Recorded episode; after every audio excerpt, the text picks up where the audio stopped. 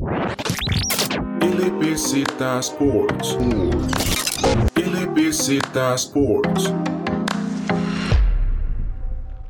Hola, muy buenas, bienvenidos a un nuevo podcast de LBZ Sports. En este caso va a tocar un tema interesante que va a ser la Eurocopa 2020, en este caso 2021, atrasada por la pandemia del COVID-19. Ya empezó el torneo, ya pasó la fase de grupos y ya tenemos los primeros 16 que se van a dar en esos enfrentamientos directos y yo creo que están bastante interesantes, como es de costumbre. Me acompañan Luis Zamora y Julián Blanco. ¿Cómo están? Eh, hola Julián, hola Alejandro, así es. Estamos acá para analizar lo que pasó un poco en la fase de grupos y cómo pintan estos enfrentamientos de octavos de final, que hay dos o tres que están muy, muy buenos Sí, igual, bastante emocionado, no, no grabamos la semana pasada y las, las disculpas a los que esperaran algún podcast de fútbol, ya fuera Copa América o Eurocopa, pero aquí estamos justo pues para hacer un resumen de eso, de la fase de grupos, lo que se viene, ya después vamos a estar grabando de Copa América. Y bueno, empecemos con el primer grupo. Un grupo que clasificó de, de primero Italia, eh, récord perfecto, tres ganados, cero empatados, cero perdidos, siete goles a favor, cero en contra, un equipo de Italia que lleva una racha de más de 20 partidos sin perder y yo creo que deberíamos de empezar a considerarlo como uno de los favoritos para llevarse esta euro. Se lleva el grupo A, de segundo Gales y de tercero es Suiza, que consiguió el gane en ese último partido contra Turquía. Y Turquía queda de cuarto lugar, un equipo turco que yo tenía muchísimas esperanzas, yo decía que era el, el Dark Horse, como le dicen, de este torneo. Y bueno, ni ganó ni un partido y yo creo que ni compitió ninguno. Así es, yo creo que Turquía es la decepción del torneo, ¿verdad? Por lo menos como venía haciendo su, su camino al Mundial, que empezó muy bien eliminatoria, muy sólido, y se ve una Turquía totalmente desdibujada. Creo que mucho por el peso anímico de ese primer partido contra Italia, ¿verdad? Para mí tiene mucho que ver. Pero sí, o sea, siento que es justa la clasificación. Italia, ojo con Italia. Hace poco hice una dinámica en mi Instagram y puse a Italia como tercer favorita para ganar la Eurocopa antes de que empezara la Eurocopa. Entonces, ojo por ahí que me hago mago, pero sí, o sea, es que Italia tiene un proyecto muy sólido y creo que Mancini entiende eso y se enfoca mucho en la parte mental de los jugadores y de hecho se nota a la hora de celebrar cualquier jugada, los jugadores italianos lo hacen con, con muchísima garra, con mucha intensidad y eso refleja lo que hacen en el campo también. Por otra parte, Gales y Suiza, siento que Gales es otro equipo con ese capitán que tiene, que parece que sí le gusta jugar con la selección, ¿verdad? Parece que ahí no se enfoca en el golf. Eh, creo que le da una dinámica distinta. A veces baja mucho a, distribuir a media cancha y eso es poco visto de Bale en sus equipos. Y me gusta mucho cómo se asocia con Ramsey y también con Daniel James. A veces James no juega mucho, pero cuando están en cancha se asocian muy bien los tres y creo que eso hace que Gales saque ventaja sobre Suiza, que es una Suiza que tiene jugadores figura, pero que tampoco tiene un equipo muy consolidado y creo que esa es la diferencia. Por ahí podríamos notar en Babu, a Kanji, eh, Chaka, Shakiri, Embolo, pero no sé, siento que esas individualidades no se asocian de lo mejor y por eso es que tampoco consigue un mejor puesto, pero igual sigo creyendo que sí son tres justos clasificados comparados con los otros grupos. Sí, yo para complementar un poquito con lo que dice Luis, eh, yo sí tenía en mente a Italia porque venía con una racha muy positiva, pero di, tenía esta sensación de que faltaba verla en un partido importante, en un torneo. De hecho, todavía no me parece que haya enfrentado un rival de peso y eso es bastante importante. Pero eso no me quita el hecho de que para mí Italia ha sido el mejor equipo de la fase de grupos de toda la Eurocopa. Eh, son los que más dominaron los partidos, incluso el tercer partido que lo jugaron con ocho cambios, si no me equivoco, aún así lo dominaron igual. O sea, no, no se notaba una diferencia muy marcada entre los titulares y los, los suplentes, si se puede decir así. Y de hecho, para mí la clave ahorita con Italia es que es la selección que más parece un equipo porque, o sea, tienen, tienen como los, la estructura, los, los movimientos, lo tienen todo muy bien desarrollado. Me encanta lo que hace Spinazzola por banda, está impresionante y que Spinazzola juega muy abierto, Insigne juega totalmente libre por dentro, luce muchísimo. Berardi también está siendo una sorpresa para los que no lo conocían, Locatelli, o sea, tener que escoger a quién sacar de la media, si es que quieren meter a Berratti ya es simplemente... No, no, no, explica mucho, o sea... Así se queda, Juli, Berratti en banca. Yo, yo, antes que sacar a Locatelli, saco a Varela para meter a Berrat, pero en realidad... No, no, Berrat en banca. O sea, ¿verdad? es que sí, esa es otra, porque el punto es que Locatelli está jugando muy bien. Y Varela es también. otro de esos jugadores. Sí, sí, pero digamos, aquí el que sorprende más es Locatelli porque es el menos conocido. Para los que no siguen mucho la Serie A y demás, no conocen del Sassuolo, pero bueno, el Sassuolo, como digo, con Berardi y Locatelli, súper bien, el equipo está súper, súper sólido. Las únicas dudas, así, el, el punto débil, a pesar de que Italia lleva muchísimos partidos sin recibir gol, el punto débil para mí sigue siendo eh, Chiellini y Bonucci cuando necesitan correr hacia atrás, porque es algo en lo que tal vez todavía no los han enfrentado y qué sé yo, contra una Bélgica que contraataca muy bien, o una Francia también, ahí yo creo que podrían llegar un poquito las, Mbappé va a estar las dudas, exactamente, por ahí. Y bueno, ya para terminar de complementar, Gales, eh, así como Italia, me parece el mejor equipo de la fase de grupos. Gales, me atrevo a decir que junto a Croacia me, me han parecido los peores segundos lugares hasta ahora. De hecho, no veo a Gales favorito para su eliminatoria de octavos, que ya lo vamos a hablar después. Si bien es cierto, muy destacable lo de Bale con libertad. Suiza, lo mismo de siempre, un equipo que uno sabe que va a clasificar y que no va a pasar de octavos. O sea, esa es la historia de toda la vida con Suiza. Y sí, lo de Turquía, estoy de acuerdo. La decepción para mí del, torneo. Me parece que lo más, lo más llamativo es la, la debilidad defensiva, porque Turquía tiene muy buenas defensas. O sea, Soyunchu, está Demiral, Incluso Ozan Kabak, que no estuvo tan mal en el Liverpool y ni siquiera le dieron chance de jugar. Y en realidad el torneo que terminan haciendo en defensa es espantoso. O sea, me pareció una de las peores defensas del torneo. Y si no fuera por el portero Shakir, eh, di, al rato se llevan más goleadas incluso. No, y todavía sorprende más adelante. O sea, vemos jugadores como un jugador que yo esperaba mucho era Yassisi, ese jugador de Lille, que, que es un jugador creativo que, bueno, creativo medio extremo, pero jugó muy bien con el Lille. Él y Gilmaz fueron como los que comandaron esa ofensiva del Lille. Yo esperaba muchísimo de Turquía, también con bastantes cambios, con Under, que es otro jugador que está jugando bien. Chalhanoglu también. que tuvo una buena temporada en Milan, que ya para el Inter. Entonces era un equipo que tenía las fichas, como dice Luis, venía bastante bien, en, en las eliminatorias venía muy bien. Entonces es raro, es raro. Sabemos que el entrenador dice que que tenemos, tenemos que darle tiempo a este equipo de Turquía porque es muy joven y que todavía el proyecto no está caído claramente, pero que es decepción, es decepción. Este yo creo que es la primera decepción de nuevo equipo grande, por así decirlo. Igual, Alejandro, eso de darle tiempo porque el equipo está muy joven, vamos a ver, que tampoco está tan joven, ¿verdad? Todavía la parte defensiva sí se puede avanzar mucho, pero en la parte ofensiva yo creo que ya la mayoría van de salida. Sí, Gilmas va de salida y, y es el, el goleador del equipo, entonces sí, por esa parte Turquía queda debiendo, Suiza hace lo que siempre hace Suiza, como dicen ustedes, aparece Shakiri, siempre aparece Shakiri. Y del lado de Gales, no sé si estoy de acuerdo o desacuerdo con Julián, o sea, me parece que el camino de Gales no está tan feo. Le toca una Dinamarca que es bastante viable, va a ser un partido para mí bastante parejo. Y después le toca el ganador de Holanda, República Checa, que también me parece que se puede dar bien Gales con cualquiera de los dos. Entonces hay que ver a Gales. Acordémonos que la Eurocopa pasada llegó hasta semifinales, pegándole a, Bélgica en cuartos con ese gol de Rob Zucanu, que le rompió la cadera a todos los defensas. Pero un equipo de un, grupo A que, que salió bastante interesante, clasifican tres, y yo creo que es momento de pasar al grupo B. El grupo B es liderado por Bélgica con nueve puntos, también margen prácticamente que perfecto se le complicó un poco el partido contra Dinamarca, pero un Dinamarca que, como decían ustedes en los posts de LZ, tuvo un gran torneo. El fútbol no estaba siendo eh, justo con ellos. Lamentablemente, además pasa lo de Eriksen, que era líder del equipo. Pero Bélgica número uno, segundo lugar Dinamarca, que le mete cuatro goles a Rusia en ese último partido para ver quién clasifica. Finlandia de tercero, que se queda fuera. Y Rusia de cuarto con tres puntos. Yo creo que era, así era de esperarse el grupo Finlandia me decepcionó un poco, creí que iba a traer un poco más de fútbol, se tiró para atrás todos los partidos y Dinamarca me gustó muchísimo en realidad. el grupo vikingo es este, con los tres, bueno, ahí Rusia, Finlandia, Dinamarca. Eh, ok, vamos otra vez con mis opiniones personales. Eh, Bélgica claramente es favorito, o sea, desde antes de que empezara el partido tenía que ser top 5 favorito mínimo para cualquier seguidor del fútbol, pero para mí el mejor equipo del grupo fue Dinamarca. O sea, estamos de acuerdo que clasifica hasta el último partido eh, con esa goleada contra Rusia, pero es que a Finlandia, o sea, eh, Hradecki, que el portero finlandés, fue el mejor portero de la primera jornada, porque tuvo que hacer todo para evitar que Dinamarca no goleara en ese partido.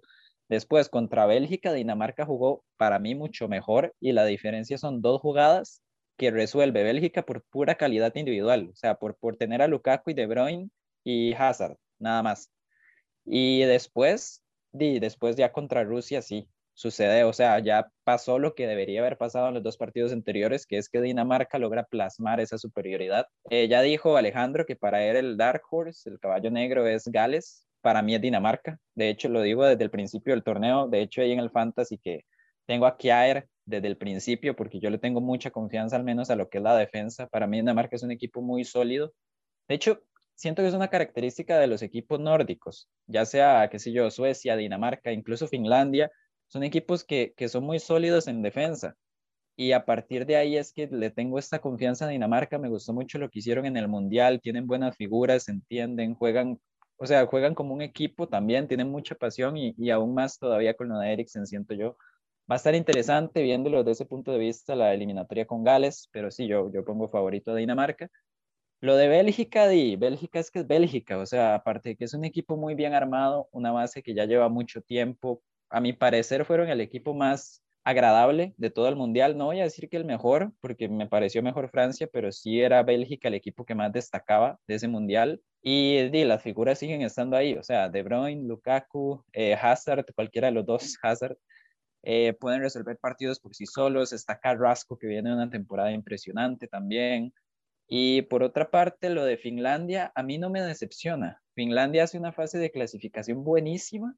Es la primera vez que clasifica un torneo pues importante, si lo queremos decir así. Y a pesar de eso, de, es lo que me esperaba, porque es una selección sin muchos nombres. Como digo, está debutando en esta clase de torneos. Es un equipo nórdico que igual le gusta más defenderse. Entonces, y al final era parte de lo que yo esperaba. Eh, por ahí Pogian Palo, no lo conocía y, fue uno de los jugadores que me llamaron la atención. Entonces, lo de Finlandia bastante bien, pero al mismo tiempo de parte de lo que uno se espera y, no considero tampoco que, que, merecieran al menos haber estado en octavos de final. Yo desde muy pequeñito soy fan de Dinamarca. Eh, una vez al colegio, a la escuela había llegado un muchacho de intercambio danés y ahí me había hecho danés, obviamente no súper fan, ¿verdad? Pero sí, sí seguía Dinamarca de cerca.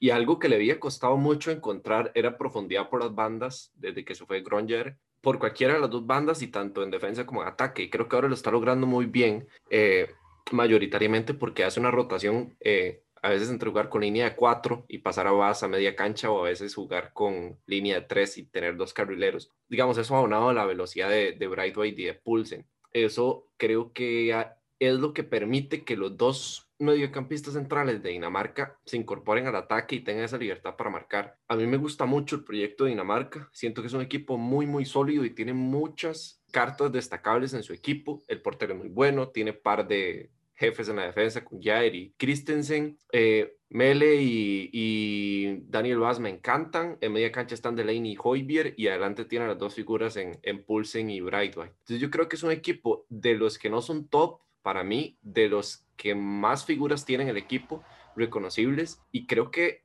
es un proyecto que se viene como desarrollando desde hace tiempo, porque como decía Julián, en el Mundial se ven bien y creo que es algo que precede, digamos, esta Eurocopa con la misma base de jugadores, tal vez un par de cambios ahí con Jorgensen y más, pero eh, sí es básicamente lo mismo. Entonces sí, para mí Bélgica no fue tan superior como lo refleja la tabla. Eh, sí que es cierto que merecía ser el, líder del grupo por, porque con mayor facilidad logra sacar los partidos, pero para mí, eh, si hubieran quedado 6 y 6 entre Bélgica y Dinamarca y pasa Bélgica por goles, no, no me hubiera parecido ningún problema. Y creo que sí, o sea, lo de Rusia es súper decepción. Me esperaba muchísimo más de Rusia que de Finlandia. Y de Finlandia, que no esperaba tanto, siento que es un buen torneo para ser su primer torneo internacional. Entonces, sensaciones encontradas, pero adelante con Dinamarca y ojalá, ojalá podamos ver a Dinamarca ahí dándose duro con Holanda en cuartos de final. Sí, un equipo danés que además de eso tiene a, Dolberg en la banca para entrar de cambio, un delantero ahí, una, un revulsivo para, para esa delantera del equipo danés y un equipo que ve, otro equipo que vemos que juega con línea de, tres cuando defiende y cuando, digo, cuando ataca, perdón, y cuando defiende con cinco, esta línea de, de cinco y tres que prácticamente lo estamos usando en todo lado, es increíble este torneo lo vemos, pero por todo lado, vemos que en Europa el Chelsea fue el que la, la utilizó más ahí, pero muchos equipos en, en, la Champions lo empezaron a utilizar y ahorita en la Eurocopa lo siguen haciendo prácticamente que todos los equipos. El, el problema, Alejandro, yo noto esta formación es que no todos los equipos son capaces de usarla. Es que el problema es que muchos tienen eh, centrales muy tiesos, entonces con centrales muy tiesos no sirve, digamos, vemos Alemania que es un Hummels que es muy lento, o sea, lo vemos con esa corrida contra Mbappé que casi lo lleva, pero casi lo, lo he botado. Y ese es el problema, van a dejar un hueco un poco grande y, y entonces también con Dinamarca pueden generar problemas ahí con Kairi, que es un poco lento. pero ahí Christiansen complementa y lado Alemania Rudiger un poco. Pero sí, hay que encontrar esos centrales que sean capaces de, de moverse bastante rápido y, y, eso que dice Julián que ha dicho de Bonucci y Chiellini, de marcar para atrás. Pero bueno, pasando un, po un poco del grupo B, que fue bastante interesante, bastante bueno en realidad, bastante parejo. Lástima ese primer partido de Dinamarca-Finlandia, que Dinamarca tuvo 22 tiros y Finlandia tuvo uno, y fue el gol de, de, Finlandia. Y además de eso le taparon penal a Dinamarca, increíble. Y, y pasemos al grupo C. Un grupo donde otra vez lidera Holanda, llevamos ya tres grupos donde un equipo con, con marca perfecta lidera el grupo. Holanda con nueve puntos, diferencia de goles más seis. Austria de segundo con seis puntos. Ucrania pasa como uno de los mejores terceros con tres puntos y Macedonia del Norte se queda con cero puntos y menos seis. Un grupo donde Holanda no la veo tan fea, tal vez el primer partido contra Ucrania, que Ucrania se lo logra empatar. Un equipo ucraniano que venía muy bien, lástima ese último partido contra Austria, que se dio completamente diferente a los otros dos partidos que llevaba. Contra Macedonia del Norte jugó muy bien y contra Holanda también. Entonces yo no sé qué hay que, qué se puede esperar, solo sé que va a ser un partidazo entre Ucrania y Suecia en la ronda siguiente, pero eso es para más adelante. ¿Y qué opinaron de este grupo? Un Holanda que se ve bastante sólido.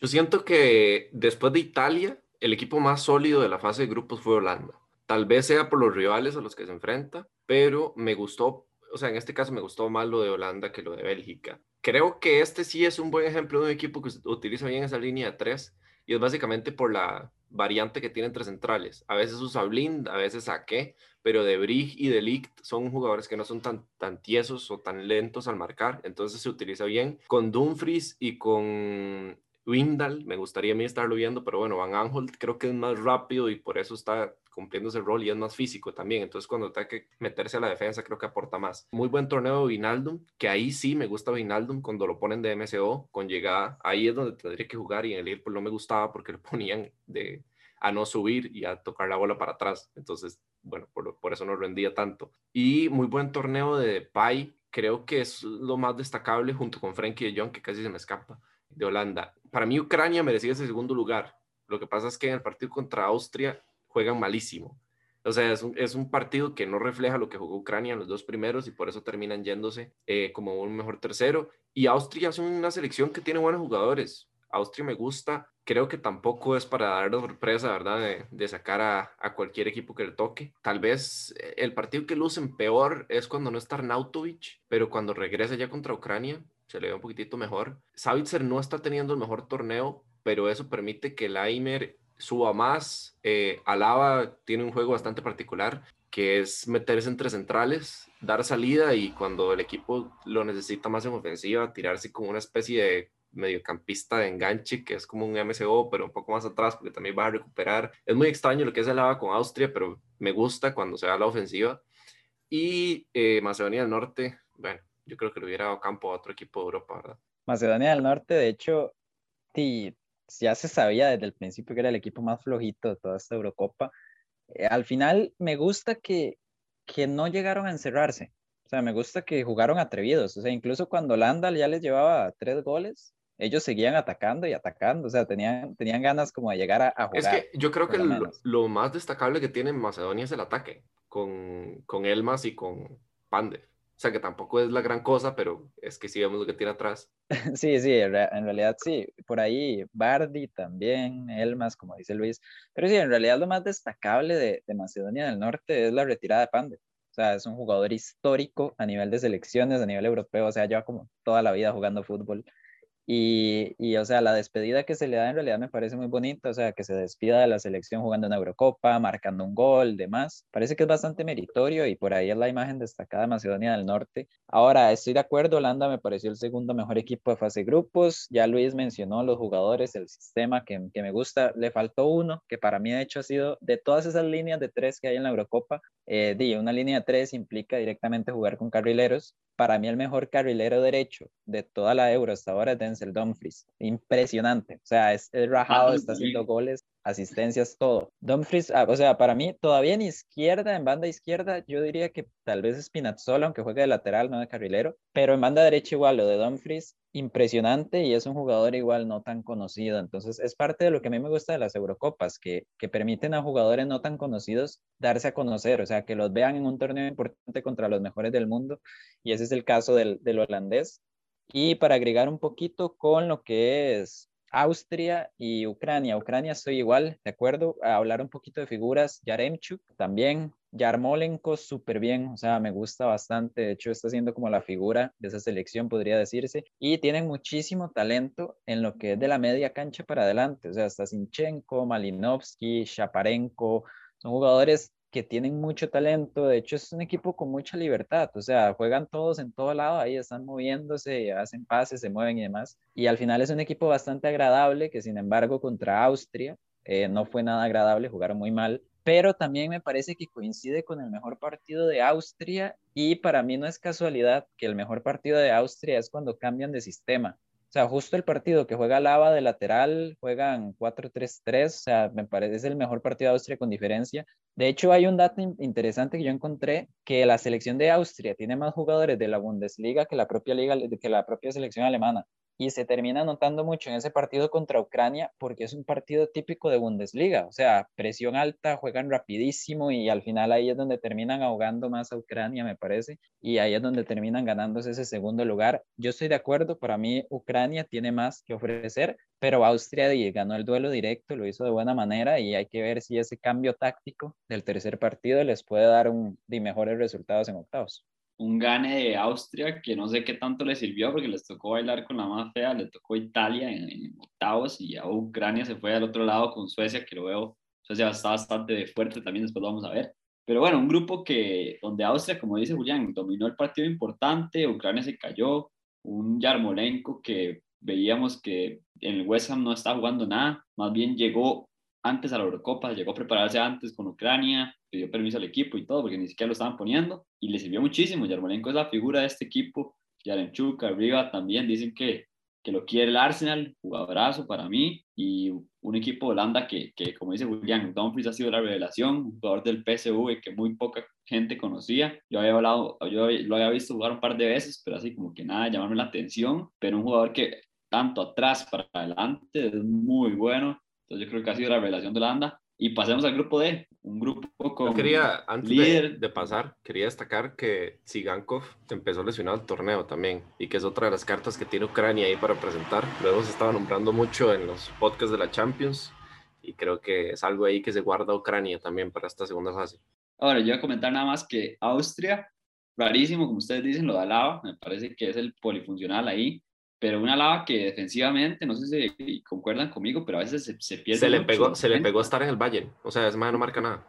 Sí, pero ese, ese cambio, ese constante cambio de medio, yo siento que le, le, afecta mucho. Sabemos el partido contra Holanda que comete un penal bastante tonto, que la, eh, tiene un, mal primer control de balón, la deja larga y tiene que cometer penal, pero Lava no lo veo bien defensivamente, entonces yo lo pasaría ahí un contención o un eh, yo, porque atrás no lo veo también. Yo por eso es que destaqué también lo, del último partido de pasar una línea de cuatro y poner a Lava de lateral, porque di, indirectamente también eh, Hinteregger y Dragovic, que son los dos centrales, di, ya pueden jugar más como en su posición. Alaba también tiene más su, posición, algo más marcado, más definido. Di, yo siento que por ahí es que debería tratar de, jugarle a Austria e Italia, lo mismo, o sea, poner un partido de ritmo alto, mucho doble individual y tratar de ahogar a Italia porque y al final de cuentas nadie los tiene como favoritos y si juegan como en esos dos primeros partidos, posibilidades son, o sea, si ya las posibilidades son pocas de todas formas, si juegan como en esos primeros dos partidos, va, yo lo veo todavía más complicado. Bueno, y ahora pasemos al grupo D. Se ponen cada vez más calientes los grupos. Este quedó de líder el equipo de Inglaterra, siete puntos, segundo lugar Croacia con cuatro puntos, tercer lugar República Checa con cuatro igual, clasifica República Checa como uno de los mejores terceros y se queda Escocia, que Escocia para mí tuvo una buena euro, en realidad jugó bien. Y yo de este grupo puedo rescatar que Inglaterra, Harry Kane no vino a jugar, eh, Croacia no me parece que es el equipo que era antes, no es el equipo subcampeón del mundo, le ha costado muchísimo generar juego. Y República Checa me ha gustado mucho, Chic, que es otra revelaciones de, de esta Euro lo está haciendo bastante bien y ya los jugadores que hemos hablado, el propio Holz, jugadores interesantes de República Checa. Este, de hecho, mi otro caballo negro de la Eurocopa de República Checa, de Dinamarca y República Checa son. Sin embargo, ya viéndolos, eh, sí le tengo mucha más fe a Dinamarca, también teniendo en cuenta las llaves, ¿verdad? Pero sí, lo de República Checa es que es un equipo muy sólido. O sea, en realidad, y hay una ventaja, sí, hay, hay otra ventaja que lo venía hablando también con Luis en estos días. El punto es que República Checa es casi que el Slavia Praga y el Slavia Praga, que ya hemos venido hablando de ese equipo en Champions y demás, porque ha hecho muy buena Champions League, es un muy buen equipo, o sea, muy competitivo. Y al momento de trasladarlo a la selección, pues ya tienen esta ventaja de que la mayoría de jugadores se conocen y demás.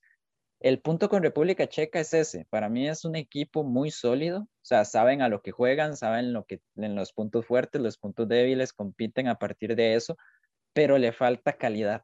Me parece que la media cancha para adelante es donde está el problema de República Checa y terminan dependiendo mucho de Patrick Schick, que a este punto se ha hecho una muy buena Eurocopa, pero tampoco es ese jugador diferencial que, que por sí solo, o sea, lo hizo al menos en, en contra Escocia, por ejemplo, pero no creo que sea un jugador casi que usted le pueda confiar siempre los partidos a que los vaya a resolver. Entonces, por ahí está el punto débil de República Checa. Yendo con Inglaterra, eh, o sea, a mi parecer es el peor primer lugar de la fase de grupos. Eh, no por nombres, porque, o sea, por nombres es la misma historia siempre. Inglaterra es top, o sea, tiene demasiado jugador de calidad, pero no juega nada. O sea, no, no tienen como una idea de juego, terminan dependiendo de aquí de una jugada de este, una jugada del otro. Sí es cierto que defensivamente están bastante bien, pero tampoco siento yo que los hayan eh, pues forzado mucho en defensa. Tengo un caso así porque, vamos, está bien, Escocia tiene su buen ataque, República Checa, como digo, el punto débil es ese al momento de atacar. Y entonces, no sé, me termina, no, me, no me termina gustando para nada la selección de Gareth Southgate. No me parece que sea el entrenador ideal para todo el talento que tiene. Y a partir de ahí, de hecho, Inglaterra es que clasifica en primer lugar haciendo apenas dos goles. Es muy poco y le, tras de eso, luego vamos a estar hablando de los cruces, pero le tocó feísimo. Entonces yo, yo podría verlo fácilmente yéndose en octavos de final. Y para cerrar con, con el segundo lugar, sí, Croacia. La, trae la misma base del Mundial 2018, obviamente disminuida. Ya no está Rakitic, no está Mandzukic, que eran clave Ahí está Pérez y Chimodric dando la cara todavía. Brozovic también ha tenido, sí, Brozovic siempre cumple, por lo menos. Y al mismo tiempo está tratando de incorporar nuevos jugadores. Los que más me llamaron la atención son Petkovic, el delantero, el número 9, y Nikola Vlasic, que de hecho le dan el premio a mejor jugador en el último partido. Que me parece lo más interesante es que al final de cuentas Croacia necesita hacer eso, necesita empezar a incorporar la nueva generación de talentos porque ya, como digo, la, del mundial se está quedando atrás y en este momento el problema es que mientras está como tratando de incorporar esas, esas dos generaciones, di como que no hay idea de juego, la verdad, o sea, Croacia tampoco me ha gustado para nada. De hecho, ahí es donde este grupo en realidad me ha parecido muy flojito por lo mismo, porque, ok, República Checa es el que más consciente es de lo que puede hacer, pero no, o sea, no termina marcando las diferencias por lo que digo, le falta la calidad arriba e Inglaterra y Croacia, que sí tienen la calidad, y no saben qué hacer. Entonces ahí es donde el grupo, la verdad, sí me, me quedó de ver bastante. Y otro jugador, Julián, ahí, Luis, interesante, Croacia es Kramaric, un jugador que tuvo una muy buena temporada en el Hoffenheim, se espera más, pero tampoco, ese es el problema de Croacia, no ha podido hacer ese, juntar esos jugadores importantes y crear un buen fútbol.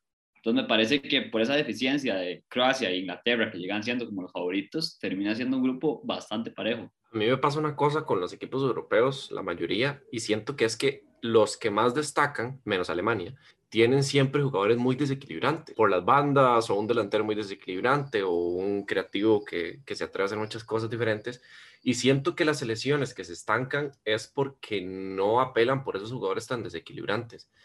Eh, a mí me gustaría ver más a Ante Rebic y a Orsic jugando en Croacia. Siento que son jugadores muy explosivos que le pueden aportar algo a esta base de la selección de Croacia que, que ya viene sólida y que simplemente le falta agregar un par de figuras por las que se fueron. Pero sí, o sea, estamos totalmente de acuerdo, creo que todos, que, que Croacia no es la misma Croacia. De hecho, que para mí ni siquiera tenía que haber llegado a la final del Mundial, pero bueno, ya es otra cosa que se tiene que analizar diferente. Y, cuestión, cuestión de llaves, Luis. Cuestión sí, sí, de llaves, pues. cuestión de llaves. No, y cuestión de suerte, ¿verdad? También Dinamarca le puede haber ganado, pero bueno, X. Inglaterra, a mí me pasa algo con Inglaterra, que es que yo siento que si yo fuera Gareth Southgate, pondría un equipo con mínimo ocho jugadores diferentes a los que pone el cada partido. Y entonces, eh, o sea, a mí me duele, me duele que no esté jugando Jadon Sancho, me duele que no se le dé tanta oportunidad a Marcus Rashford, eh, me duele que en defensa se prefiere poner a Harry Maguire, me duele que prefiera poner a Trippier de lateral izquierdo, eso, eso me duele, me duele que Henderson no esté jugando, aunque he de reconocer que Declan Rice y Calvin Phillips han tenido una muy buena Eurocopa, tanto en el último partido no, pero en los primeros dos sí, entonces por ahí entiendo la variante, igual Henderson no venía con mucho ritmo, pero me duele que hay tanto talento en Inglaterra que usted ve la banca y dice, madre, porque siempre van 0 a 0 y tienen que recurrir a la banca para que le gane el partido. Y es justamente por eso, porque se prefieren jugadores como Sterling, que, que a veces rinde, a veces no. Se prefieren jugadores como Grealish, que tiene talento, porque yo siento que todavía no está para, para estar ahí. Harry Kane, vamos a ver, tiene, es el capitán de Inglaterra, pero tiene dos partidos pésimos, tres. Y yo no sé si, si se debería dar la oportunidad a otro jugador y tal vez jugar con otro sistema, con alguien acompañando a Harry Kane, Calvert Lewin, que viene haciendo las cosas muy bien. Entonces, no sé, me deja eso de ver. Y creo también que Inglaterra pierde mucho con ese robo que le hicieron monumental de suspenderles a, Mason Mount y a Phil Foden por un supuesto contacto con Billy Gilmore, que me parece estúpido porque suspenden a esos dos jugadores por un contacto con Gilmore eh, que está contagiado y a la selección de Escocia, que está concentrada con él, no le suspenden a ningún jugador. O sea, me parece absurdo, digamos. Y siento que pierde mucho porque el jugador que estaba aportando más en ofensiva, por lo menos para mí, de Inglaterra era Mason Mount. Siento que se pierde un par de fichas importantes. No sé si ya van a estar disponibles para el partido de octavos de final, pero eh, siento que son bajas sensibles. Y bueno, creo que hasta ahí. Escocia me gustó porque Escocia es un equipo que sabe que no va a clasificar o que por lo menos sabe que para clasificar tiene que hacer algo heroico, pero juegan con, como con mucha garra. Tienen jugadores importantes como Robertson, Kieran Turney, McTominay, que creo que se notan en el equipo que son las figuras y que son los que busca el resto de jugadores para generar. Creo que, que eso se siente mucho al final.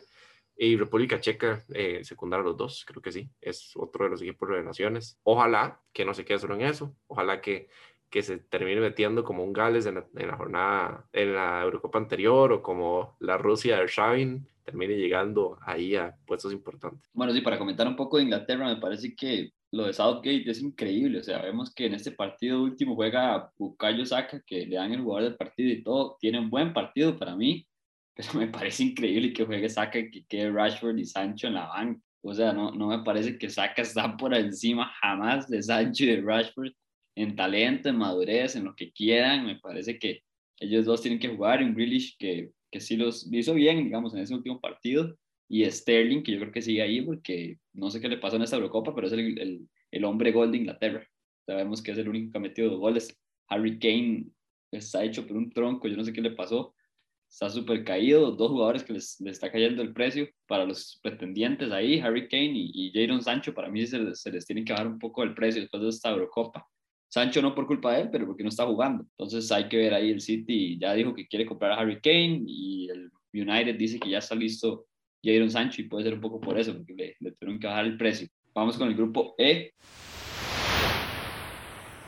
Un grupo sorpresivo clasifica a Suecia de número uno con siete puntos. Segundo lugar España con cinco puntos. Una España que venía a dos empates. Ese último partido contra Eslovaquia mete cinco, pero una España que dejó muchísimas dudas. Eslovaquia se queda con tres y Polonia queda fuera con un punto. Otra de las sorpresas ahí, decepciones. Polonia también, se esperaba un poco más y una sorpresa. Y, hablaba Julián de que mi Dark Horse es Gales, no, o sea, me, parece que Gales sí puede competir, pero mi Dark Horse tiene que ser entre ahí, esa serie de, de Ucrania y Suecia y más por Suecia que está jugando muy bien. Qué aburrido hablar de este grupo. Me recuerda a España y me dan ganas como de dormir, pero de ahí toca. Eh, vamos a ver. Eh, creo que Suecia es merecido líder. Básicamente creo que se deja claro, digamos, que sí es un equipo con una idea de juego que respalda a sus jugadores. Digamos que cuando usted ve a Suecia dice, ok, las cualidades que tiene el equipo son las que plasman el terreno de juego. En cambio, cuando usted ve a España, no. Y creo que esa es la diferencia. Por eso termina Suecia siendo líder. Cable de Suecia Forsberg, que termina siendo un último partido muy, muy bueno. Lindelof en defensa, muy bien también. Em, y creo que esa es la base de la selección de Suecia. Por ahí un par de figuras más, pero pero creo que sí. Y lo de España, terrible. O sea, es, es terrible. Para mí es el peor equipo clasificado de toda la Eurocopa, contando a, todos los mejores terceros y contando a los segundos y a los terceros lugares. Para mí es el peor equipo clasificado. Y es que me da cólera, me da cólera ver un equipo así. O sea, no es igual al del Mundial, solo que peor. Porque en el Mundial por lo menos sí tenía todo lo mejor que podía poner en la titular. Es que aquí lo que hace es tocar la bola durante 90 minutos y esperar que se abra un espacio. Y si no se abre un espacio, entonces España no puede hacer absolutamente nada. Y lo peor es que cuando se abre un espacio se le dan a Morata. Y Morata, Morata es Morata, ¿verdad? Y entonces si tiene un espacio y la única que puede meter se la dan a Morata, pues no va a meter ninguna. Eh, y creo que es otra vez lo que me pasa con Gareth Southgate, me pasa exactamente lo mismo con Luis Enrique. Primero que no me gusta para nada ese entrenador, ni el estilo de juego que planea, porque me parece que no tiene ninguna ninguna idea de que ya no están Xavi y Iniesta en media cancha. Creo que al madre se le olvida que están Pedri y, y, que tiene a Tiago, pero lo dejan banca y, y, ahí mete, no sé, a Coque, que me da cólera ver a Coque también, porque nunca me ha gustado, pero bueno. Siento que es eso, que no tiene idea de juego y que lo mejor que podría poner para contrarrestar esa mala idea de juego lo tiene en banca. A mí no me gusta para nada Dama Traoré, pero es un jugador que es súper necesario para España, porque es el único jugador que puede desequilibrar algo, aunque sea malísimo para mí, pero puede desequilibrar junto con Ferran o Gerard Moreno en lugar de Morata y tratar de modificar esa línea ofensiva. A mí Pedri no me gusta, o sea, me gusta futuro, pero ¿cómo es posible que Pedri banquee a Tiago Alcántara? Pero Luis, Alcántara no venía jugando, ese es el problema. No, pero, pero ¿cómo va a banquear Pedri y Tiago Alcántara? O pues, es más, para mí no lo banquea ninguno de los tres que está jugando media cancha. Pero ¿cómo va, o sea, ¿cómo va a preferir uno un torneo internacional poner un jugador de 18 años que apenas viene ahí mostrando cosas que poner a un jugador que ha ganado absolutamente todo siendo figura en todos los equipos que ha estado? A mí, o sea, yo no lo veo coherente. Y en defensa, mm, España para mí no tiene una buena defensa. O sea, se fue Ramos, antes estaba Piqué ahí, que Piqué no le gusta a mucha gente, pero ahí, por lo menos es un defensa medio sólido ahí. Y en lateral, lo de la lateral derecha me parece un escándalo también. Pero en lateral izquierdo, o sea, Jordi Alba está, estaba dándole, pero ¿cómo putas va uno a poner a Llorente de lateral derecho? Con la temporada que se marca el Atlético de Madrid, es cierto que el Cholo lo puede usar donde sea, pero es que el estilo del Atlético de Madrid se adapta a que cualquier jugador juegue donde sea. En España uno no puede pretender que Llorente juegue lateral, más teniendo Jesús Navas, que ni siquiera lo es que eso es lo que me da con de España, que ni siquiera lo llaman, y hago aspas que puede suplir a Morata, ni siquiera lo llevan. Eh, no sé, a, mí me, España me quita años de vida. Luis, César Aspilicueta, campeón de la Champions. Sí, sí, sí, sí. Y te... Juega hasta el tercer partido y ganan 5-0. O sea, para mí eso dice toda España. Es increíble. Es increíble. Que eh, no esté jugando, ya sea de central o de lateral derecho y poner a Llorente en la media cancha. Es que es una, es una, muy mala distribución. O sea, para mí tendrían que jugar a media cancha Busquets con, con Llorente y Tiago y adelante yo pondría a Ferran por un lado, por el otro me la jugaría con Adama Traoré y arriba pondría a Gerard Moreno. En, en, todo caso pondría a Gerard por un lado y arriba y Aspas, pero no lo llamaron. O a Sábalo, Dani Olmo. Cualquiera, cualquiera. Y eh, ahora en banca tenemos a Pedri, a Dani Olmo, tenemos a jugadores que pueden venir a controlar y atrás, o sea, lo de la defensa yo siento que es como que la defensa no es muy sólida en el centro y de feria lo que hay no es porque no exista nada en España, es porque es lo que convoca Luis Enrique. porque llama uno a Eric García a una selección? O sea, tiene 38 partidos en Premier League y jugó dos, si acaso. Y en Copa yo creo que ni jugaba también. En Champions jugó tres partidos de la fase de grupos. O sea, tiene seis meses de no jugar y es titular con la selección de España. De hecho, ese punto era el que yo quería llegar la defensa, bueno, los defensas centrales de España en, el partido que ganan 5-0 es la banca del City. la defensa titular de la selección española es la banca del Manchester City. De eso, o sea, ese nivel es lo que estamos hablando en este momento. Em, bueno, voy ahí agregando un poquito, no voy a hablar mucho de España, pero estoy muy de acuerdo en todo lo que dicen. Lo de Morata, de hecho, hay un video que se está haciendo muy viral en, en Twitter, al menos en Twitter fue que yo lo vi, que Morata lo sacan de cambio, entonces va entrando al túnel, ahí la gente le aplaude, levanta la mano y digamos, está la cámara apuntando a, Morata, que cuando está entrando al túnel, y en eso que vuelve a, apuntar hacia, hacia la cancha, lo que está pasando en el partido, gol. Así, o sea, salió Morata, siete segundos, gol de España. Y es, y o sea, el video se está haciendo viral no solo porque sea divertido, sino porque es que o sea, es muy representativo de lo que está pasando. A mí el que me gusta que se está haciendo viral es en TikTok, el que pone el audio de Álvaro Morata. Y entonces cuando Morata tiene la bola, la abuela o la tira a un lado. Es demasiado bueno. O sea, cualquier, cualquier jugador que bote una bola estúpida se le pone ese audio y queda magnífico. Y ahí es donde está el detalle. O sea, no se dejen engañar en que España le gana 5-0 a Eslovaquia, porque es que Eslovaquia no lo pudo haber puesto más fácil. O sea, literal, Eslovaquia se hizo dos autogoles. Así de fácil se lo pusieron. Y España es un equipo que le cuesta muchísimo hacer goles, le cuesta demasiado. O sea, estamos hablando que Suecia y Polonia, no, o sea, no tengo en este momento la estadística, pero yo creo que Polonia no puede haber hecho más de tres tiros en ese partido. Y le sacó un empate uno a uno y la verdad es que así como que sufrir mucho por sacar el uno a uno, no. O sea, no. Y Suecia lo mismo. De hecho, Suecia es un equipo que, como vengo diciendo, defiende muy bien y me gusta mucho por lo mismo. Es un equipo bastante ordenado. Eh, como dijo Luis, eh, Isaac y Forsberg súper bien, son los que marcan la diferencia arriba. De hecho, entre Dinamarca y Suecia me llama la atención, son como selecciones muy, muy parecidas. Un partido entre esas estaría bastante interesante para ver como cuál es el mejor equipo de la zona, pero pero sí, en realidad ver a Dinamarca y a Suecia para mí es, ver fútbol bastante similar, aunque eh, cambia el sistema, ¿verdad? Dinamarca juega línea de 3, Suecia juega línea de 4, pero los dos saben a lo que juegan y lo terminan haciendo.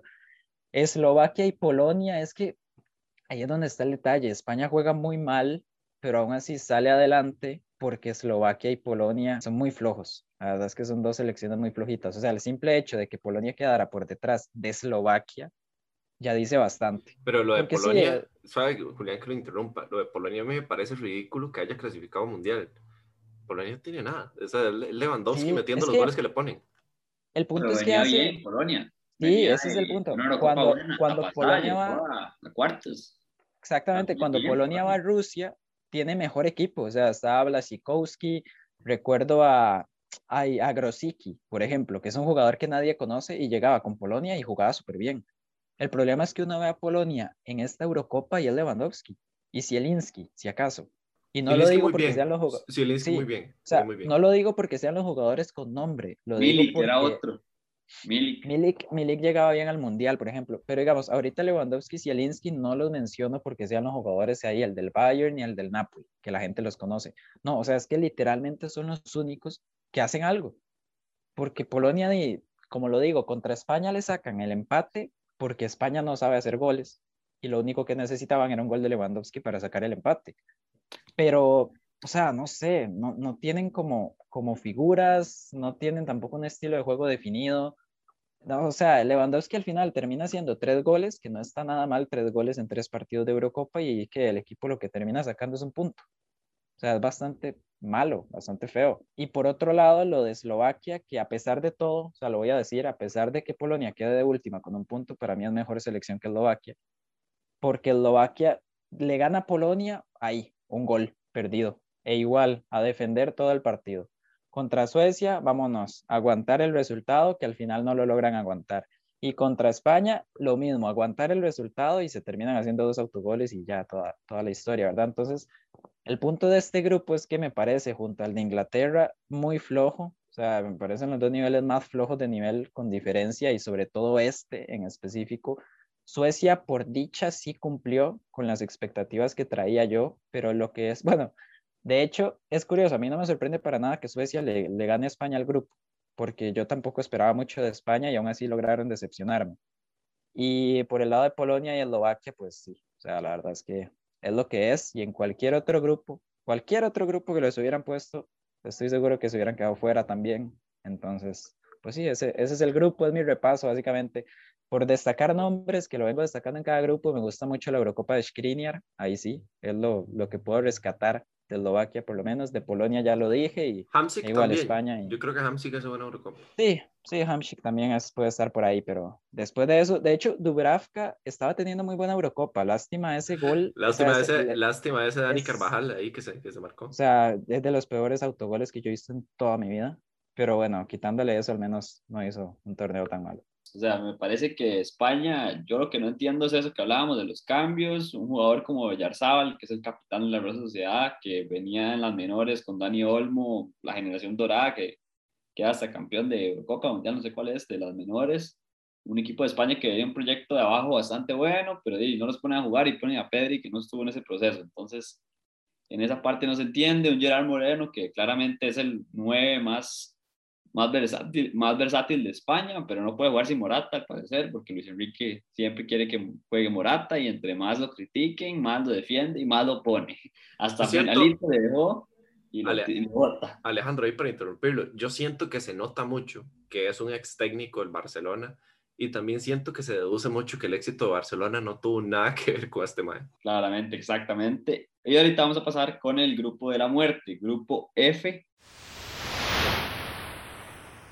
Un grupo que tenía Francia, que queda como líder con cinco puntos. Para mí no tuvo una buena fase de grupos Francia. Segundo lugar Alemania con cuatro puntos. Esperármelo a Alemania, así me lo esperaba en esta Eurocopa. Altos y bajos, picos altos y y picos para abajo bastante bajos también. Portugal, que también era esperarse, unos cuatro puntos. Portugal tampoco es tan bueno en fase de grupos. Y Hungría, que se queda con dos puntos, lastimosamente, porque Hungría tuvo una muy buena fase de grupos. Peleó contra, contra dos equipos campeones del mundo y un, y un Portugal que siempre está ahí. Entonces me parece que, que es una muy, un muy buen torneo de Hungría que, que hay que rescatarlo. La revelación para mí de la Eurocopa, Hungría. Y eso que no estaba Soboslai, que es la figura del equipo y el que podía marcar diferencia al ataque, porque ¿Por qué no está? al final... Eh, ese más lleva, ese lleva lesionado, o sea, lo compró Leipzig lesionado, lo puso un partido, se volvió a lesionar y desde ahí ya. Sí, sí, sí, es una lástima, de hecho, porque es, es, un jugador de muchísima calidad en realidad. Pero, ah, o sea, Hungría nos deja bastante claro cuál es el estilo, o sea, defienden muy bien, que a mí me sorprendió porque de verdad defienden muy, muy bien. Y luego al contragolpe no tienen tal vez mucha calidad, pero saben aprovechar las que tienen. Y eso es lo importante. O sea, eso es lo que los diferencia también de otras selecciones, que saben aprovechar cada espacio que tienen. O sea, cualquier detallito lo hacen y me gusta mucho también la actitud. O sea, se nota, también les ayuda mucho que estaban jugando en Budapest con estadio lleno y demás, entonces se sentía como la energía de la, de la afición, pero la actitud, o sea, ver jugadores, por ejemplo, Klein Heisler, que le dan el MVP en el empate contra Francia, o sea, lo que corría, lo que mordía, o sea, de verdad, en el último partido contra Alemania, de hecho, también se nota. Entonces, es eso, son jugadores que no son conocidos, que, que nadie esperaba absolutamente nada de Hungría y, y tuvieron a Alemania eliminada de la Eurocopa por 85 minutos. Entonces, es bastante, bastante positivo. De hecho, el partido contra Portugal a mí me da lástima porque, o sea, no es que me da lástima, sino que me queda un sabor feo, la verdad, porque, o sea, ese partido no era de 3 a 0, jamás. O sea, Portugal hace tres goles como en cinco minutos, pero antes de eso, lo mismo, o sea, lo mismo que le pasó a Francia y Alemania, o sea, ese partido pintaba para empate clavadito. Y el punto es que Portugal al menos logra abrir el partido y, de repente se encuentra con otros dos goles, pero en realidad yo siento que el punto aquí con las tres favoritas es que no hacen una fase de grupos al nivel de lo que deberían ser porque uno dice Francia, campeona del mundo, con el equipazo que tiene, y uno se espera un equipo que juegue así, pero que juegue como Italia, por ejemplo.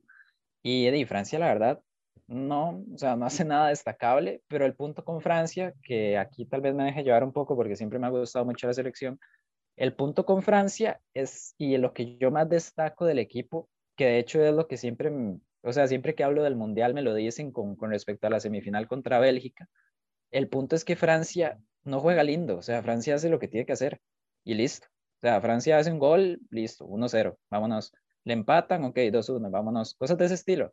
Entonces, de hecho, contra Portugal, Portugal está jugando mucho mejor. O sea, yo mismo, yo mismo lo hablaba aquí con, con mi mamá, que ya todo el mundo, el que escuche podcast sabe que es fan del deporte. Y, o sea, yo lo hablaba y ella me decía, es que Portugal está mucho mejor y le regalan el penal a Mbappé, que es cierto, para mí no era penal. Y, y ya luego llegan al segundo tiempo y es como ver otro partido. O sea, como que, como que Francia dice que igual Portugal tal vez se echa un poquito más para atrás, pero o sea, en realidad el segundo tiempo es muy diferente al del primer tiempo contra Portugal. Contra Alemania lo mismo. O sea, Francia empieza jugando excelente, hacen el 1-0 y después de ahí se echan para atrás y Alemania no logra hacer nada. Entonces, ahí es donde está el punto. Francia no juega bien y no juega como debería jugar en parte porque Deschamps es así, Deschamps me parece un entrenador muy conservador, que tampoco es algo que me guste, pero al menos hace lo que tiene que hacer. Entonces, por ahí es que uno tiene que seguir siempre teniendo a Francia candidata, porque sin importar cómo esté, siempre va a hacer lo que tiene que hacer. Igual Portugal, Portugal es otro, no tiene una buena fase de grupos, como digo, contra Hungría le costó muchísimo, contra Alemania les pasaron por encima completamente, o ese partido pudo haber quedado bastante peor que un 4 a 2, pero al final le terminan haciendo ese partido a Francia, le sacan el empate y recordemos que Portugal, como ya mencionaron, Portugal no es un equipo que haga buenas fases de grupos. Portugal es un equipo que se especializa ya después en, en los partidos o los partidos a eliminatoria o sea, ahí es donde Portugal suele destacar mucho más. De hecho, la Eurocopa que ganan, la última, la ganan así. O sea, clasifican a penitas por, por tres goles de Cristiano contra Hungría y ya después llegan a la fase final, hacen un par de cambios de alineación. Me acuerdo que entra Adrián Silva, que nadie lo conocía, y a partir de ahí empiezan a ganar ahí de a poquito, de a poquito, y terminan sacando el torneo a Francia. Y para terminar con, con, Alemania, no voy a mencionar mucho Alemania, voy a dejar que, que Luis se tire un poquillo más por ahí, eh, pero solo quiero dar un detallito. Para mí es, debería ser de cárcel, o sea, debería ser de cárcel que Joshua Kimmich tenga que jugar de carrilero derecho. Es espantoso. Y lo que me parece peor es que eh, Joachim Löw se da cuenta que se equivocó en el segundo tiempo contra Hungría, lo pone de mediocampista, Sané de carrilero, y o sea, no, Sané no hizo nada de carrilero. O sea, tras, de que Kimmich tiene que jugar de carrilero, pareciera que es el mejor en esa posición. Entonces, ok, habla muy bien de Kimmich por el jugador que es, que no importa dónde lo pongan, va a ser el mejor, pero es que se desaprovecha demasiado, se desaprovecha muchísimo, sobre todo con Gundogan, que no está haciendo nada, o sea, no está jugando nada bien. Y Tony Cross, que, a ver, no es este jugador, o sea, Vamos a ver, Tony Cross es el mejor pasador del mundo, lo que quieran, sabe manejar el ritmo de un partido, pero no es este futbolista que te va a marcar la diferencia al momento, qué sé yo, de, de hacer un pase entre líneas, hacer una asistencia de 40 metros, cosas de este estilo no lo veo. Para mí en el Madrid ese rol lo cumple más Modric. Y ahí en Alemania el que lo tiene que cumplir me parece que es Kimmich o incluso un Goretzka, que entra de cambio y termina marcando un gol, porque son jugadores que juegan en la media cancha pero están más acostumbrados a tirar hacia adelante que un Tony Cross. Entonces, Cross tiene que ser titular porque es Tony Cross, es buenísimo, pero necesita alguien a la par que cumpla ese rol más ofensivo, me parece. Qué bonito ver Alemania con un 4-3-3 con Goretzka, Kimmich y Cross. Qué bonito. Pero lástima que sea tan incompetente este muchacho Joachim Löw, porque con el último mundial que hace esta Eurocopa me está dando a entender mucho que que ya no, ya no está para, para la selección y de hecho él se da cuenta y, y dice que ya no va a seguir. Entonces, me parece bien, ojalá Hansi Flick, que no le tengo mucha confianza tampoco, llegue y cambie las cosas, por lo menos en, en esquema para Alemania. Lo de Gundogan es ridículo. Yo ayer le decía a ellos que si me ponen a escoger entre Celso Borges y Gundogan para la Sele, yo pongo a Jefferson Brenes y lo sigo manteniendo. Me quedo con Jefferson Brenes. Ah, qué difícil, es que qué difícil encontrar un carrilero para ese equipo de Alemania y un lateral también. Ese es el problema. Venía jugando mucho con Emre Can de, lateral cuando jugaba con línea 4 para poner a Kimmich más adelantado. Pero yo siento que se da cuenta mucho Joaquín Love de que no funciona mucho Emre Can por ahí y que el fútbol de ahora tampoco está solicitando que un tronco sea lateral, ¿verdad? Entonces, eh, tal vez se decide por Kimmich por eso, pero creo que Alemania debería en este momento estar en sus divisiones menores, que creo que es de los países que mejor lo trabaja, buscando un lateral, porque yo creo que ya, ya pasó el momento que con Gossens creo que, que ya lo tiene. O sea, por la banda izquierda estuvieron luchándola ahí con Jonas Héctor y, ahí que quién ponían, que quién no, y se adueñó Gossens y creo que nadie lo va a sacar. Lo de Alemania me queda de ver y siento que es mucho por decisiones técnicas. O sea, para mí no jugaría Nabri jamás, Havertz se puede aprovechar mejor en una otra posición. Müller debería ser figura y si no es figura, entonces no debería jugar y darle campo a. Timo Werner debería, tener más tiempo. Boland no me parece que es un jugador para selección y bueno, dejémoslo ahí. Portugal tiene el mejor jugador del mundo y se nota. Se nota que Portugal cada vez que necesita aparecer está Cristiano Ronaldo y aparece. Y es que siempre ha sido así. Cuando Portugal necesita que alguien aparezca, menos en la final de la Eurocopa con Eder, porque Cristiano está, pero cuando Portugal necesita que alguien aparezca, aparece Cristiano. Y lo es, o sea, a mí me está dejando la boca cerrada porque yo decía, ok, sí va a ser goleador de Portugal y sí va a ser el que más anote y demás, pero tampoco esperaba que hiciera cinco goles en la fase de grupos con estos equipos que le tocaron. Entonces, eh, muy destacable lo de Cristiano, sí que es cierto que mete goles de penal, pero también se nota que no solo hace eso, sino que asiste. De hecho, es el único goleador de los que llevan tres goles que llevan asistencia. Entonces, destacable. Portugal me duele mucho que eh, Bruno Fernández no esté luciendo y es que siento mucho que va de la parte técnica también. No juega Portugal con un MCO y siento que eso se siente mucho. O sea, para hacer un, un interior, un volante por izquierda, por derecha, no va a rendir tanto como lo hace si está en el centro. Y la, otra cosa destacable de la selección de Portugal es Renato Sánchez. Me gustó mucho como, como viene jugando en la Eurocopa. Siento que es el jugador destacable del medio campo de Portugal, aunque no sea titular. Y otra cosa a destacar de Portugal, qué mala Eurocopa ha tenido Rubén Díaz. No me gusta para nada. Después de que le dieran el premio de mejor defensa de la Premier League, se nota mucho que no estaba Van Dijk en la Premier, entonces ahí le dejamos. Francia, igual que Julián, decepcionado. No decepcionado del todo porque termina clasificando de líderes y demás, y es un grupo muy difícil, pero decepcionado porque no veo a un Francia jugando bien y me esperaba mucho esa Francia superior, como todo el mundo la ponía, ese pedestal. De hecho, me queda ver Mbappé. De Griezmann esperaba más. Creo que el que está sacando la cara es el que terminan convocando de, de comodín, porque se termina arreglando con Deschamps, que es Benzema. Y, y bueno, al final de cuentas eso es, eh, qué malo Kimpembe también. Malito, malito los, de, okay, okay, suave, suave. malito los defensas de la Eurocopa. Yo estoy, yo, yo, yo como digo, yo soy muy aficionado de Francia. A mí no me está gustando la Eurocopa de Benzema. O sea, si soy sincero, no me está gustando. No, no, no. Hizo, Julián, dos goles contra Portugal, pero... Julián, es que hay, en el fútbol europeo hay una cosa que pasa y lo, y lo demuestra mucho Lewandowski y ahora lo demuestra Cristiano con Portugal. No es tan necesario que un jugador sea como Messi, sino que se ocupa un jugador que en ese momento que se necesita un gol, ahí está, magia, apareció y Benzema está cumpliendo ese rol. Y a Francia a veces ah. esos partidos por puntos se los está definiendo Benzema. A mí, no me, a mí MP no me está gustando, Griezmann sí me gusta, pero es que Griezmann está cumpliendo otra labor. O sea, Griezmann no, es, Griezmann no juega en Francia a hacer goles, eso es mentira. Griezmann, o sea, vean lo que defiende cada partido. O sea, Griezmann hay veces que termina los partidos como lateral. Y, o sea, Benzema, es que yo espero más de Benzema. O sea, Kanté no está, obviamente no está destacando al nivel de como terminó con el Chelsea, pero cumple. O sea, Kanté siempre cumple. Pogba, Pogba está brutal. Ahí sí lo voy a decirlo. Pogba, Pogba con Francia es eh, magnífico, pero eh, impresionante. Es magnífico. Outstanding. Pero yo, yo, espero un poquito más de Benzema o Mbappé. O sea, está bien, Benzema está haciendo goles, pero que se involucren más en el juego. Es que la diferencia entre Benzema y Mbappé, por eso lo resaltaba, es que Benzema no hace nada y Mbappé tampoco, pero Benzema hace goles.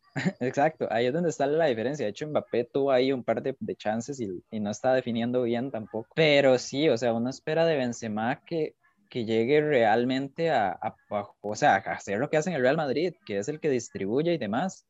Y el punto es que todavía no lo está haciendo, o sea, está más bien cumpliendo el rol de delantero, de, de hacer goles, que no es necesariamente el que yo esperaba o el que yo planeaba que hiciera en la selección francesa. Entonces, ok, muy bienvenido a los goles y demás, pero sí necesita involucrarse un poquito más en, en el fútbol de la selección y ahí es donde yo siento que, que me ha quedado a deber. En cambio, Griezmann, como digo, Griezmann a mí me encanta con la selección, aunque no se note tanto.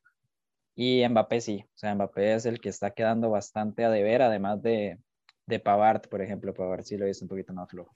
Yo nada más ahí para cerrar y darle la palabra a Alejandro, eh, destacar que a Salai se le metió el espíritu de Berbatov y hizo una muy buena Eurocopa. Sí, hay que tomar en cuenta que Benzema yo lo que veo es que es un poco forzada esa relación, no lo veo muy cómodo, un jugador que ya tenía más de cinco años de no jugar con la selección francesa y le está pesando, me parece que le estorba un poco Mbappé, un Mbappé que para mí sí va a aparecer en, la ronda de, de 16, es el jugador que en esos momentos, en los partidos más difíciles, es cuando más le gusta, cuando el equipo rival propone, parece contragolpe, pero, pero hay que verlo. A veces, a veces, a veces. Bueno, lo, lo, lo, vimos en el Mundial contra Argentina, de los mejores partidos, es cuando Argentina más propuso, más adelante juega, pero hay, hay que ver cómo se complementa. Sí, para mí sí está pesando que, que Benzema ya muy pocos partidos con, con Francia y, bueno, los que, los que jugó, todo un penal y todo, y en el otro se lesionó, entonces no le sirvió mucho eso, pero Francia hay que ver, eh, como dijo Julián, Francia hace lo que tiene que hacer. Alemania, como dije, altos y bajos, inconstante.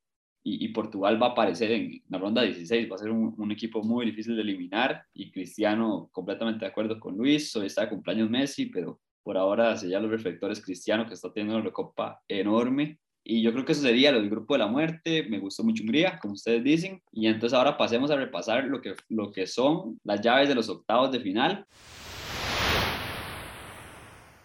Entonces vamos con las llaves de los octavos de final y entonces ustedes hablaron de que sus Dark Horse es Dinamarca, entonces va a tirar ahí Gales, Dinamarca, primera llave. y Holanda, República Checa. ¿Qué opinan de estos dos primeros partidos de octavos? Dinamarca va a seguir con la inercia positiva de haber goleado a Rusia y vas, o sea, igual va a dominar a Gales y va a terminar plasmándolo en el resultado como no pudo hacerlo al principio. Y Holanda contra República Checa, no, o sea, no va a haber una diferencia tan grande de goles, pero sí una diferencia muy grande de juego. Como digo, o sea, República Checa es un equipo bastante sólido, entonces a Holanda tal vez le vaya a costar un poquito entrar por ahí, pero tampoco, tampoco considero que vaya a poner en muchos problemas los checos a los holandeses. Lo vemos en cuartos de final cuando Holanda está enfrentando a Dinamarca, porque yo creo que pasa exactamente lo mismo que dijo Julián. Y ojalá, ojalá Dinamarca se meta a semifinales y a la final y gane la Eurocopa. Por mi parte, yo estoy de desacuerdo con ustedes. Creo que Gales le va a pegar a Dinamarca. Dinamarca va a jugar mejor. Dinamarca va a, Dinamarca va a merecer ganar. Pero Gales de la mano de Bale y Ramsey van a meter un par de golcitos y, y van a llevar a Dinamarca entre las piernas. Y en la siguiente serie creo que Holanda lo va a sacar, pero va a sufrir muchísimo. Eh, un equipo de República Checa que es complicado. Sí creo que Chic va a meter gol, entonces va a estar bonita esa serie. Y veo unos cuartos de Holanda-Gales. Ahora pasemos a los siguientes dos partidos. Esos están bastante parejos los dos. Es Inglaterra-Alemania y Suecia-Ucrania. ¿Cómo en esos dos partidos? Aquí empiezo yo. Para mí, el Suecia-Ucrania se lo va a llevar Ucrania. Me gusta más lo que está haciendo la selección de Ucrania. Creo que se va a contrarrestar ese potencial ofensivo que tiene Ucrania con el potencial defensivo que tiene Suecia. Y no sé, me, me gusta más lo que está haciendo Ucrania y creo que la, la, fase de grupos tampoco fue tan justa con ellos. Entonces espero que se lleven la serie. Inglaterra, Alemania. Me voy con Inglaterra. Siento que es un partido que a priori eh, Alemania tiene mucho para dominar por el estilo de juego que tiene, pero siento que por ese mismo estilo de juego que tiene la selección de Inglaterra, agarra a Alemania en un contragolpe y hasta ahí llegó. Como con el Bayern, que tenía que llegar un equipo que lo agarrara el contragolpe y lo dejaba fuera. Eh, creo que Inglaterra es el equipo que puede agarrar así a Alemania, pero depende mucho de cómo esté Harry Kane también. Eso iba a decir, que Harry Kane en contragolpe no sé qué tanto pero, pero ahí está Rashford de cambios y no. Eh, bueno, para agregar, yo, yo sí considero que Harry Kane puede estar, de hecho, en el Tottenham con Son, juegan bastante bien al contragolpe. Los dos claramente Son es el que corre y Harry Kane va más un poquito más eh, al apoyo. Pero aquí es donde se marcan las diferencias, porque para mí eh, voy a darle mi voto a Alemania, básicamente porque Inglaterra es Inglaterra, Alemania es Alemania. o sea, suena, suena, suena estúpido, pero tiene sentido en realidad porque, o sea, no sé, eh, Alemania no está jugando bien, Inglaterra tampoco, y al momento de enfrentarse sí le doy un poquito más el punto a Alemania. Como digo, ninguno de los dos equipos anda muy fino, pero es que Inglaterra de verdad no ha tenido rivales de mucho peso, me parece. Entonces, y le está costando hacer goles también, apenas dos goles en una fase de grupos. Está bien, la defensa de Alemania está floja. El partido, de hecho, o sea, van a haber goles en el partido de los dos equipos, pero sí voy a tirar un poco más por Alemania. Y eh, para mí pasa Suecia también sea, ahí está totalmente diferente. Para mí el mayor problema de Ucrania es la defensa. Entonces, inmediatamente, yo sé que Suecia no se va a quedar en cero goles. La defensa de Suecia sí la veo muy sólida. O sea, tal vez Ucrania va a poder meter un gol y demás, pero, pero no sé. O sea, Suecia siento que es un equipo ya más acostumbrado a jugar esta clase de partidos, tiene jugadores de más experiencia y lo va a terminar haciendo pesar. Por mi parte, yo me voy con Inglaterra en el partido contra Alemania. Los dos llegan bastante mal, ninguno de los dos me, me convence mucho. Ser un partido muy parejo por eso mismo, porque ninguno de los dos llega bien. Pero de acuerdo con lo que dice Luis, en contragolpe creo que Inglaterra puede eh, meter un golcito y, sacar a Alemania. Atrás Alemania está muy flojo. Y la otra llave me voy con Suecia. Creo que sí le va a ganar a, a Ucrania, una Ucrania que se le va a caer el sueño en esta Eurocopa y creo que sí le va a pegar un poco esa última pérdida contra Austria. Me hubiera gustado mucho que hubieran jugado un poco mejor o por lo menos dado, ganado, lo que sea, pero es importante ese último partido antes de octavos de final y más para un equipo que no se espera mucho de ellos. Pasemos del otro lado de las llaves. Creo que de este lado es como el más accesible que tienen los equipos y del otro lado están todos, o sea, del otro lado está muerte así. Croacia-España es el primer partido y Francia-Suiza. Un Francia-Suiza que en la Eurocopa pasada se enfrentaron en fase de grupos y quedaron 0-0 para tomar en cuenta el dato. ¿Y qué opinan de estos dos partidos? Eh, para mí aquí está muy fácil. Pasa Croacia y pasa Francia. Eh, España no veo por dónde puede hacerle algo a ningún equipo en la Eurocopa que no se llame Eslovaquia. Y eh, Francia es Francia y le va a ganar a Suiza. Sí, el de Francia lo veo muy clarito también. es que ya aquí me parece que llega al tope de Suiza, tampoco es que hayan jugado súper bien, o sea, lo que hicieron fue ganarle a Turquía, que ya hablamos que fue la decepción, y Francia sí tiene, o sea, sí tiene el nivel, ok, no ha dado una Eurocopa al nivel que esperábamos, pero sí es un nivel suficiente para sacar a Suiza. Y por otro lado, el Croacia-España está bien complicado, la verdad, está bien, bien, bien difícil. Se lo voy a dar a, a Croacia también, sí, sí. Un MVP de Luka Modric y vámonos, se lo voy a dar a Croacia, sí. A menos, a ver, si Luis Enrique recapacita y decide hacer los cambios que tiene que hacer, le pongo a España, pero no creo que No, recapacite. no, eso es más terco que un roble viejo, Julián. eh, no va a va a Croacia, va a Croacia. Bueno, no dije esa serie, pero Croacia y España se enfrentaron en la Eurocopa pasada en fase de grupos también y ganó Croacia 2 a 1 y le ganó el grupo a España. Pero en esta Y cuando serie, eso Croacia estaba bien y España también. haciendo el cambio generacional en ese momento, pero bueno, todavía no lo han hecho. Estamos viendo en esta Eurocopa que todavía no lo han hecho. Pero me parece que España lo va a sacar. O sea, creo que Croacia me quedó muchísimo de ver en esta fase de grupos. No me gustó los partidos de Croacia en realidad. Parece que Perisic, puras individualidades, sacó el partido y con esos dos genios de croatas en el medio campo de Kovacic y Modric fue que sacaron la diferencia, pero no me, no, no me ha gustado Croacia esta Eurocopa. España va a encontrarse un golcillo, dos, va a ser un partido bastante parejo, importante cómo meta y cuándo meta ese gol España, porque si no lo hace, sí, sí va a estar complicadísimo. Y Francia-Suiza, creo que Francia es bastante favorito. Suiza sí le puede hacer daño ahí con contragolpe, con lo que sea, con las individualidades de Shakiri y Embolo, pero así como que llevarse el partido lo veo imposible. Entonces tengo a Francia y España en cuartos. Vamos con los siguientes dos partidos. Juega uno de los favoritos, juega Italia contra Austria. Y además de eso, otro también de los favoritos, el- la selección ranqueada número uno por la FIFA, Bélgica contra la campeona defensora, Portugal. ¿Qué opinan de estos dos partidos? Italia, el mejor equipo hasta ahora de la Euro, Austria, como digo, la oportunidad que tiene de jugar un partido tipo Bundesliga, pero es que ni aún así. Italia lo veo muy, muy sólido. O sea, lo- yo no veo a Italia perdiendo contra ningún equipo que no sea favorito a ganar el torneo. O sea, en otras palabras, no veo a Italia perdiendo contra algún equipo inferior, si lo queremos ver así. Y el Bélgica-Portugal, bastante interesante. Hay que ver a Portugal en eliminatorias, estoy de acuerdo. Hay que ver al bicho, por supuesto, que va a dar la cara.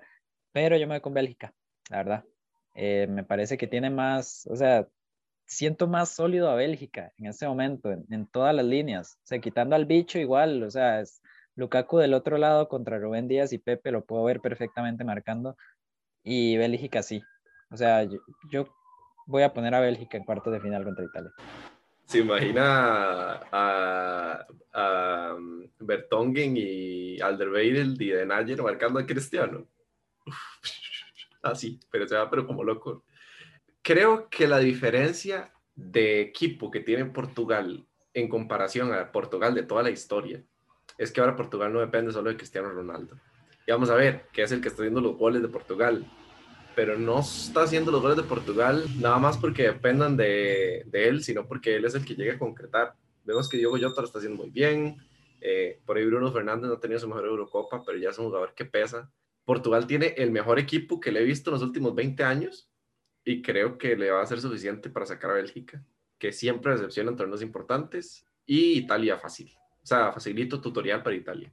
Bueno, por mi parte, creo que sí, Italia la tiene bastante fácil contra Austria, que tiene poco que proponer. Este equipo de, de italianos se ve muy rudo. Y en la otra llave, que yo creo que es la más pareja, o donde se enfrentan los dos equipos más, más grandes, digamos, en estos octavos, creo que se lo tiene que llevar Portugal. No le puedo apostar en contra de Cristiano. Cristiano es el jugador para aparecer en estos momentos, lo hemos visto con el Madrid, lo hemos visto con Portugal muchas veces.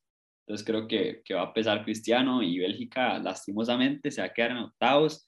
Tercer torneo importante internacional de Bélgica con esta generación dorada que jamás, nunca más en la historia Bélgica va a tener esta selección que tiene ahorita y que ha, ten- y que ha tenido durante los últimos ocho años de proceso.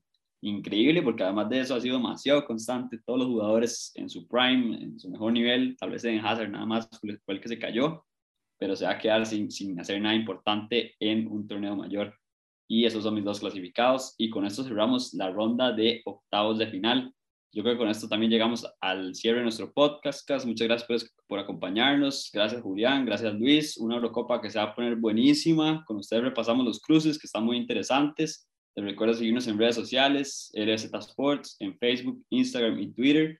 Y nos vemos para el próximo podcast de Eurocopa. Les recuerdo que estamos subiendo NBA semanalmente. Están las finales de conferencia que están buenísimas.